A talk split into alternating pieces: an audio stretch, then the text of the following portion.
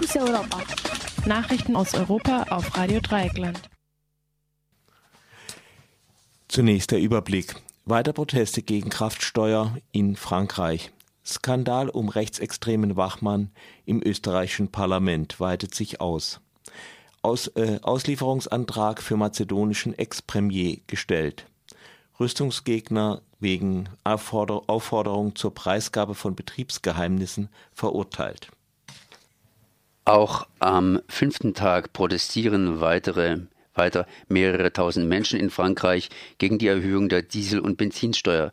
Die sogenannte Gilets jaunes, also gelbe Westen, halten weiter mehrere Knotenpunkte wie Treibstoffdepots und Autobahnabschnitte besetzt.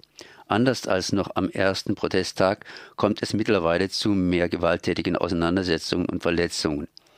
Insgesamt wurden 650 Verletzte und zwei Tote gezählt. Von den Verletzten sind rund 100 PolizistInnen.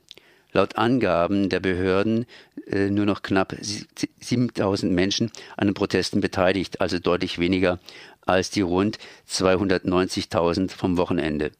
Am Ende der Arbeitswoche könnten die Zahlen jedoch wieder deutlich steigen. Präsident Macron hält derweilen an der Steuererhöhung fest. Der Skandal um einen österreichischen im österreichischen Parlament als Wachmann eingesetzten Rechtsextremen weitet sich aus. Wie am gestrigen Mittwoch bekannt wurde, hatte sich der Security-Mitarbeiter ohne Auftrag oder erkennbaren Grund Zugang zu zwei Büros in der Parlamentsverwaltung verschafft. Das zeigt eine Auswertung seiner elektronischen Schlüsselkarte.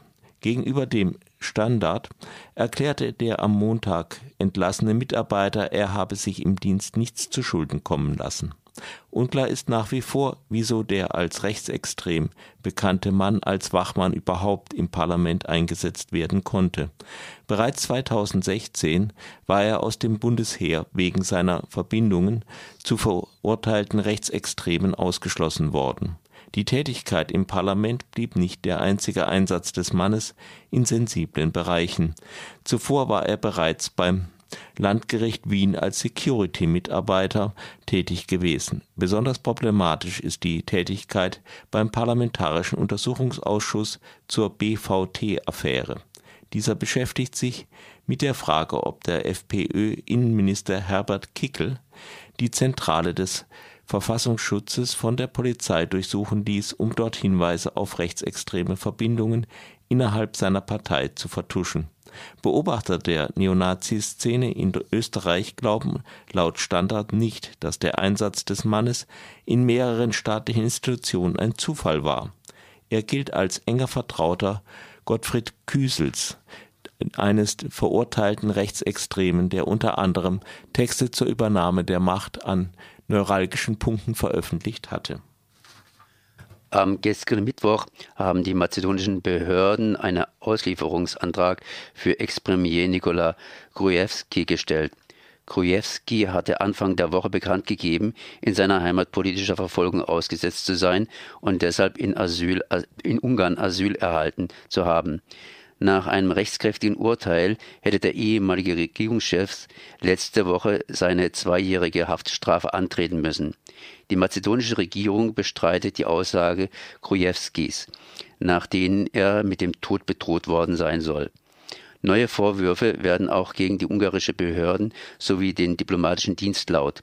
Der Abschluss des Asylverfahrens innerhalb weniger Tage lässt Zweifel an der Einhaltung aller formalen Kriterien aufkommen. So forderte unter anderem der EU-Kommissar für europäische Nachbarschaftspolitik und Erweiterungsverhandlungen Johannes Hahn eine umfassende Erklärung der ungarischen Behörden. Zudem gibt es Gerüchte, der mazedonische Ex-Premier sei vom ungarischen diplomatischen Dienst außer Landes und in die EU geschmuggelt worden. Krojewski ist ein politischer Freund des ungarischen Premierministers Viktor Orban, der mit ihm eine zunehmende autoritäre Regierungsführung teilt. Vor dem Amtsgericht Celle ist der Rüstungsgegner Hermann Theisen zu einer Geldstrafe verurteilt worden. Theisen hatte im niedersächsischen Unterlüß Stand, äh, Standort des Rüstungskonzerns Rheinmetall Flugblätter an die Mitarbeiter des Unternehmens verteilt. Der Appell darin, Zitat, informieren Sie die Öffentlichkeit umfassend und rückhaltlos über die Hintergründe der in Rede stehenden, in Teilen illegalen Exportpraxis Ihres Arbeitgebers.